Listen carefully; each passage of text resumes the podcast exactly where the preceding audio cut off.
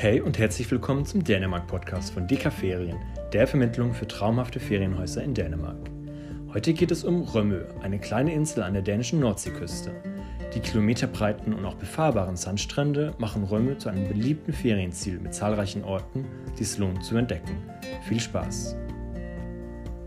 Seitdem im Jahr 2001 die kleine Hallig Djordsand durch Überspülung in der Nordsee versank, stellt Römmel, zu Deutsch Röm, auf Nordfriesisch auch Rem, die nördlichste Insel im dänischen Wattenmeer dar. Ihre Lage ist lediglich drei Kilometer nördlich von der deutschen Insel Sylt anzusiedeln, die im Übrigen per Fähre erreicht werden kann, und somit wurde das Erscheinungsbild nachhaltig von der Nordsee geprägt. Heute bewohnen ungefähr 600 Menschen das beschauliche Eiland, welches zu über 40 Prozent von Sand bedeckt ist. Durch den Straßendamm Römmedämning ist Römme mit dem Festland verbunden, was den Tourismus spürbar stärkte. Einst entstieg Römme höchstwahrscheinlich dem Meer und beherbergte die ersten Siedler der frühzeitlichen Völkerwanderung. Erstmals erwähnt wurde die Insel jedoch erst im Jahr 1190 unter dem Namen Rimme. Zu dieser Zeit war Römme Eigentum des St. Knut-Klosters in Odense auf Fünen und war nur sehr spärlich besiedelt. 1229 allerdings wurde die Insel im Erdbuch von König Waldemar als Krongut gelistet und gehörte also ohne Pacht oder Lehen dem Monarchen und konnte einzig durch das Erbrecht innerhalb der Familie weitergegeben werden. Durch politische Veränderungen konnte das Kloster von Riebe im Jahr 1290 schließlich einiges an Land auf Röme erwerben und stärkte so seinen Einfluss in der Region. Die Unruhen im gesamten Land, speziell auch die Konflikte zwischen Norddeutschland, im Besonderen mit den Herzogtümern Schleswig und Holstein, und Dänemark sorgten mit großer Wahrscheinlichkeit dafür, dass in der Mitte des 14. Jahrhunderts in Österbü der sogenannte Borrepierre, eine Burganlage, errichtet wurde. Die genaue Funktion ist jedoch bis heute noch nicht geklärt. Die Problematiken mit dem Norden Deutschlands nahmen danach immer weiter zu und hatten zur Folge, dass Römmel von 1544 bis 1864 eine geteilte Insel war. Während der Südteil zum Königreich Dänemark gehörte, herrschte über den Nordteil der schleswigsche Herzog. Heute gehört Römmel wie der Rest von Nordschleswig zur Region Süddänemark und ist gerade in den letzten Jahrzehnten zu einem der beliebtesten Urlaubsziele im Land geworden. Die ein wenig schroff anmutende Insel besitzt schließlich ihren ganz eigenen Charme durch seinen besonderen Menschenschlag, der überwiegend im südjüdischen Dialekt Römmelmol schnackt und durch eine einzigartige Nordseelandschaft mit großen Heidegebieten, schier endlos erscheinenden Sandflächen und Kiefernwäldern. Besonders die Wälder sind schon eine kleine Besonderheit, denn bis zum Zweiten Weltkrieg gab es auf Römmel keinen nennenswerten Baumbestand. Steine mussten zudem für viel Geld auf dem Festland erstanden und per Schiff auf die Insel gebracht werden.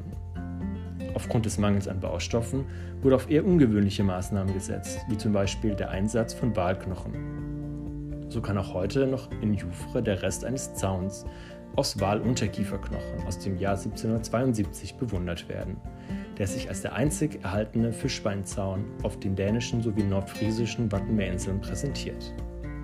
Auch kann ein Walschädelknochen in Kongsmark betrachtet werden, der an die Zeit des Walfangs auf der Insel erinnert. Aber auch der Kommandeurgorden, zu Deutsch Kommandeurshof, ein altehrwürdiger Erbhof und Teil des Dänischen Nationalmuseums, bietet einen sehr interessanten Einblick in die Geschichte Römmels. Auf dem Grund des Hofes befindet sich zudem die Toftumskole, die kleinste und zugleich älteste Schule Dänemarks.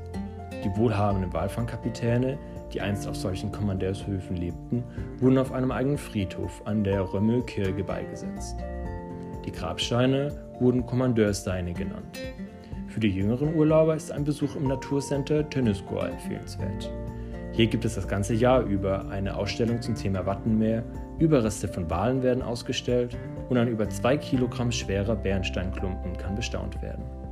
Das Naturcenter ist außerdem für Wattwanderungen und Bunkerführungen zuständig.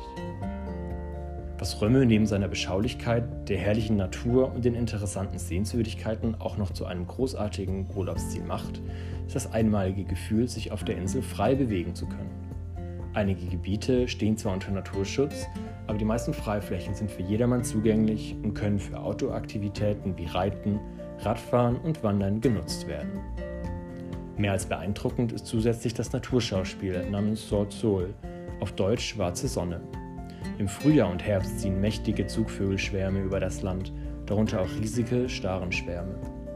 Bevor sich diese zur Nachtruhe im Marschland niederlassen, verdunkeln sie aufgrund ihres bizarren Luftballetts die untergehende Abendsonne und sorgen so für einen einmaligen Anblick. Sehr komfortabel ist außerdem die Möglichkeit, mit dem eigenen Fahrzeug auf den breiten Sandstranden von La Colque fahren zu können. Dieser ist einer der längsten und schönsten Strände Europas, besitzt jeweils am Ende auch eine autofreie Zone und alljährlich findet hier am ersten Wochenende im September das bekannte Drachenfestival statt, auf dem sich bis zu 1000 Drachen am Nordseehimmel tummeln. Der älteste Ferienort der Insel, La Colque, liegt idyllisch an Dünen geschmiegt an der Westseite von Römmel. Bereits im Jahr 1895 waren hier die ersten vereinzelten Ferienhütten entstanden und drei Jahre später gründete der deutsche Pastor Johannes Jakobsen aus Gerbeck das Nordseebad La Colque, welches durch die politische Teilung von Deutschland und Dänemark zum deutschen Gebiet gehörte. Damals besuchten ungefähr 200 Gäste pro Saison das einladende Nordseebad, jedoch reichte dies nicht zu dessen Erhaltung. Im Jahr 1903 musste Jakobsen Firma Konkurs anmelden und erst im Jahr 1948 mit der Eröffnung des Röme-Dämning kam auch der eigentliche Tourismus nach Römme und somit auch nach La. Heute präsentiert sich La Colque als beschaulicher Ferienort mit vielen Ferienhäusern, einer Hotelanlage, einem Campingplatz und einer Einkaufspassage. In dieser gibt es Boutiquen zu entdecken und Einkaufsläden halten Waren für den täglichen Bedarf bereit. Im Ort befinden sich zudem Restaurants, das Römel Minimuseum und auch eine Kerzenzieherei. Eine größere Auswahl an Geschäften hält der größere Ort Skerbeck bereit, der in ungefähr 19 Kilometer Entfernung auf dem Festland liegt.